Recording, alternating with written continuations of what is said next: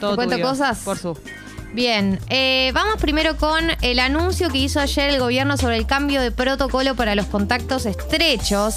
Recordemos que la semana pasada Carla Bisotti, ministra de Salud, se había reunido con distintos referentes de empresarios, del empresariado, ¿no? Del área de la construcción, de la industria, que eh, ejercieron cierta presión sobre el gobierno planteando, bueno, con todo esto de los 134 mil casos que tuvimos ayer, eh, hay mucho contacto estrecho que falta trabajar y ahí me falta el 20% de la planta. Fíjate qué haces. Bueno, unos días después de esta reunión, sale el ¿Cuánto- anuncio. Perdón, ¿cuánto, ¿cuánto de verdad? No lo podemos saber porque eso es privado, pero ¿qué nos imaginamos? ¿Que ¿Cuánto escucha la ministra de lo que le dicen el resto de los, de los funcionarios con respecto a eso, como de distintos sectores? Yo creo que no, no para- debe para estar de- librada de presiones. O sea, no creo que vaya a tomar una decisión que sea una locura. De hecho, esta decisión de flexibilizar el aislamiento para contactos estrechos ya se está tomando en otros países, como por ejemplo en España. No es que lo inventó Carla Bisotti, pero por ahí lo aceleró eh, la, la decisión, este tipo de presiones. ¿En qué consiste el cambio eh, de protocolo? Las personas que tengan su esquema completo de vacunación con el refuerzo, es decir, tres dosis, no dos, dos dosis y un refuerzo, hace menos de cuatro meses, o sea, si el refuerzo te lo diste hace menos de cuatro meses, y sean contacto estrecho, van a poder eh, saltearse el aislamiento. Es decir, si tenés tres dosis y la última dosis te la diste hace menos de cuatro meses, sos contacto estrecho sin síntomas, no tenés que hacer el aislamiento. Bien. ¿Bien? Eh, esto lo resolvió el Consejo Federal eh, de la Salud el día de ayer. Eh, y está vinculado, como te decía, a muchas personas que todo el mundo es contacto estrecho hoy en día. No pueden ir a trabajar, no saben si ir a trabajar, si están con dudas, si están sin dudas. Bueno, la realidad es que este es el cambio de paradigma. Entonces, si vos sos, o sea, repito el primer cambio y después repasamos el resto de, los cambios de protocolo que hubo en las últimas semanas. A ver, el anuncio de ayer es, si sos contacto estrecho, asintomático y tenés las tres dosis y la última dosis te la dieron en los últimos cuatro meses, no tenés que hacer el aislamiento. Ahora, si sos contacto estrecho, asintomático sin vacunar o con esquema de vacunación incompleto, tenés que realizar el aislamiento igual, desde el último contacto con el caso confirmado y un seguimiento estricto. Ahora, si sos contacto estrecho asintomático, con esquema inicial completo de vacunación, una, dos o tres dosis según corresponda, o que hayas tenido COVID en los últimos 90 días, tenés la opción de flexibilizar el aislamiento y maximizar las medidas preventivas. Esto quiere decir uso de barbijo, ambientes ventilados, etcétera. Los casos positivos siguen con la misma modalidad de aislamiento y después se suma esto, lo- lo- las dos actualizaciones de la semana pasada. Si sos contacto estrecho, asintomático y tenés dos dosis de la vacuna, ponele, tenés que hacer eh, el aislamiento igual, el, pero es un aislamiento más corto, es un aislamiento de cinco días. En cambio, si sos contacto estrecho, con síntomas y tenés el esquema de vacunación completo, el aislamiento es de siete días.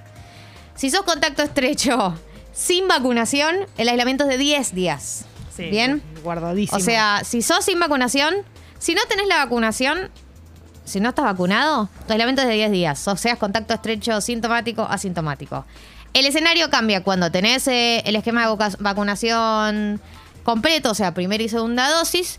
Cambia si sos sintomático que si sos asintomático. Si sos sintomático, te puedes considerar como un caso positivo y tenés que hacer un aislamiento de 7 días. Y si sos asintomático y tenés el esquema de vacunación completo, con esto me refiero a primera y segunda dosis, el aislamiento es de 5 días.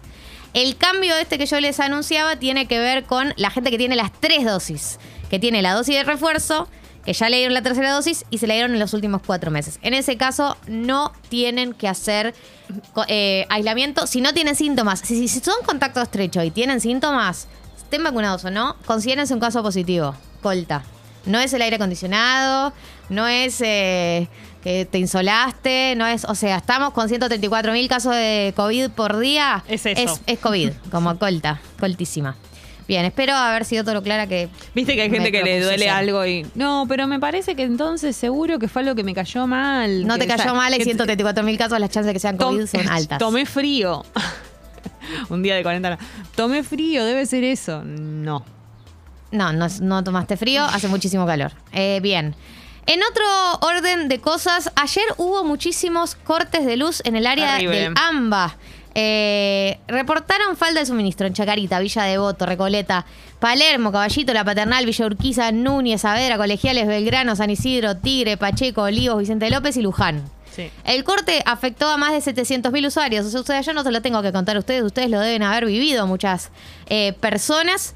Eh, se originó por una falla en instalaciones de la red de alta tensión. O sea, no, eh, este corte en particular, el de ayer, no, no estuvo disparado porque todos tenían el aire prendido, digamos. Viste que muchas veces dicen, ay, tipo, se colapsó porque acumuló eh, mucha tensión. No, fue por un corte que hubo en, en la zona de San Martín. Hubo un- una Un falla en las instalaciones de red de alta tensión de la zona de San Martín.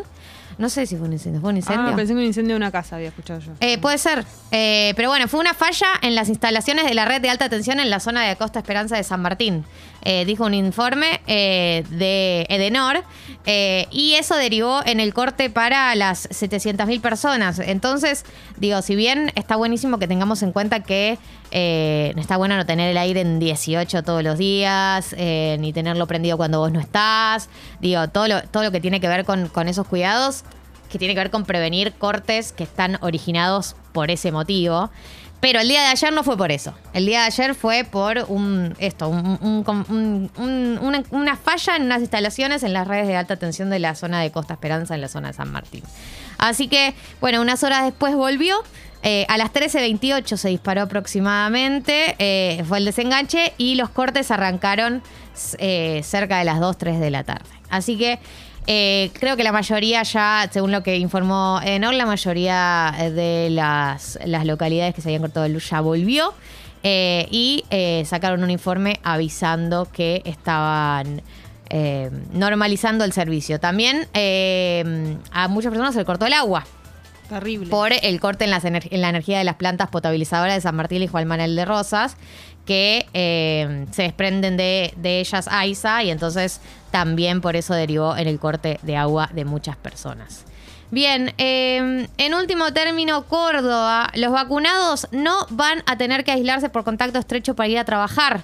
Con un test de antígenos negativo y sin síntomas, los trabajadores de actividades industriales, comerciales y de servicio que hayan mantenido contacto con personas con coronavirus positivo no, va a tener, no van a tener que ausentarse de sus puestos laborales. Esto tiene que ver con lo mismo, ¿no? En el caso de Córdoba, eh, creo que es un caso modelo. A ver, voy a decir algo de, de la medida que anunció el gobierno, que es que no es una medida obligatoria. Es una medida que es una sugerencia del gobierno eh, y que cada localidad y cada provincia va a poder decidir eh, de qué manera lo aplica.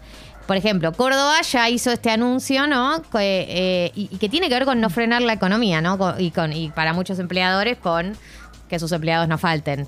Eh, que esto, que si sos eh, contacto estrecho, pero tenés un test de antígenos negativo y no tenés síntomas, sos asintomático, podés ir a laburar. No, y ellos Digo, vienen- cada provincia lo aplica Claro. como quiere. Sí. No, y que vienen de tantos contagios de. Exacto. Por un lado decís, uy, vienen de estar recontagiados, ¿será conveniente? Y por otro lado, entendés que debe haber sido por eso, justamente, y no debe haber ido un montón de gente a laburar y bueno. Eh, no, y, y también eh, por esto que decía Carla Bisotti ayer de que lo que lo hablábamos el lunes de eh, empezar a tratar la- el coronavirus como una endemia, Hmm. eh, es decir, como una enfermedad estacional. Eh, así que, bueno, eso con respecto a los cambios en el protocolo. Y por último, ayer, eh, en el día de ayer hubo un acto en Nicaragua en donde apareció el embajador de Argentina al lado del ciudadano iraní Mohsen Rezai, que no es cualquier ciudadano iraní, es un funcionario iraní y está acusado de haber participado en la planificación del atentado a la AMIA. Este fue, el, acto donde coincidieron fue el acto de toma de posesión del presidente de Nicaragua, Daniel Ortega, ¿no? Entonces va el embajador argentino y aparece al lado de este funcionario iraní, Mohsen Rezai, que, digamos, tiene muchas eh, señales a su alrededor sobre su vínculo con el atentado a la AMIA. ¿Qué pasó? Se armó, por supuesto, mucha polémica, eh, porque en teoría, obviamente, el gobierno de Argentina y todos los gobiernos, este y todo, se han eh, posicionado en contra y también con todo lo que tiene que ver con el vínculo con Irán y el, el vínculo que Irán le dio en su país al atentado a la AMIA. Eh, se generó toda una polémica, muchas críticas y salió un comunicado de Cancillería diciendo el gobierno argentino lamenta profundamente tomar conocimiento de la presencia en la República de Nicaragua del, señor Rezai, debiendo recordar que sobre este último pesa una orden de detención internacional librada por la justicia argentina, en tanto se encuentra imputado en el marco de la causa que investiga el peor atentado terrorista que la República Argentina ha sufrido en su territorio que costó la pérdida de 85 ciudadanos argentinos y cientos de heridos. Digo, es una pedido de disculpas que llega tarde. Es, es algo que nunca debió haber pasado. Digamos, no puedes pararte al lado de un tipo que está acusado de formar parte de la planificación de, la- de un atentado en tu propio país.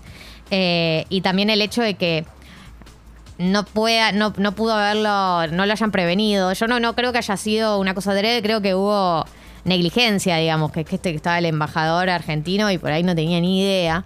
Pero no podés, eh, no, no te puede pasar eso, digamos. Está dentro de tus responsabilidades como embajador o dentro de las responsabilidades como cancillería, averiguar quiénes, vas a- quiénes van a estar en el acto y si va a estar eh, una persona que tiene una orden de detención internacional por formar parte de la planificación Pequeño de un atentado terrorista Mm. en tu país.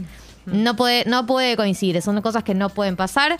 Eh, decía también el, comunicado de Cancillería, los hechos que se le imputan al señor Rezai constituyen un crimen de lesa humanidad en virtud del derecho internacional consuetudinario, razón por la cual eh, su presencia en la ciudad de Managua, aun cuando sea en su carácter de vicepresidente de Asuntos Económicos de Irán, no lo exime de responder ante la justicia argentina, lo que nos obliga a expresar nuestro enérgico reclamo. ¿sí? Eh, bien, si bien salió este comunicado pidiendo perdón, me parece que fue tarde y que es algo que no debió haber pasado. De hecho, me parece como muy fuerte y una vergüenza que se lo haya visto un embajador argentino al lado de un acusado de formar parte de la planificación del atentado a la AMIA.